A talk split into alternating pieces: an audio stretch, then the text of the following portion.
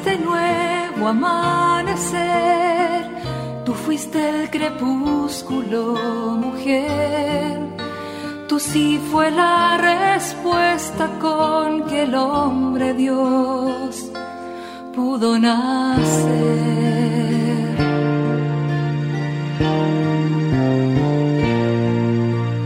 No solo existen las malas noticias, te invitamos a escuchar esta buena noticia que Jesús, que se hace hombre, hoy tiene para nosotros. Que me hable tu palabra, necesito hoy, Señor, de tu alimento.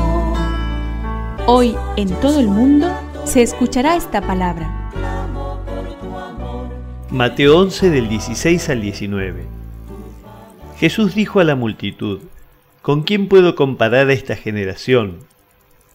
Se parece a esos muchachos que sentados en la plaza gritan a los otros. Les tocamos la flauta y ustedes no bailaron. Entonamos cantos fúnebres y no lloraron.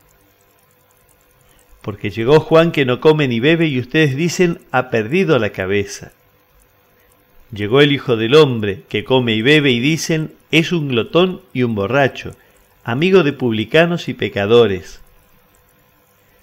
Pero la sabiduría ha quedado justificada por sus obras. Que me aliente tu espíritu, necesito que me llene este valor. Los niños no son rencorosos.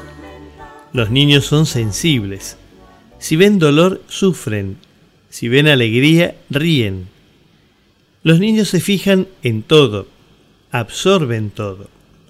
Nada les pasa desapercibido, igual que al Señor Jesús. No se canoniza el infantilismo ni la inmadurez. Se exalta la sencillez, la capacidad de sorprenderse, de dejarse ayudar. Se canoniza el pasar por el mundo haciendo el bien y dejándose sorprender por la presencia del otro, por la presencia de Dios. Madre del mundo, virgen paciente, tímida umbral que abres paso al cielo. Es una contribución de la parroquia catedral para este tiempo en el que Dios visita a su pueblo.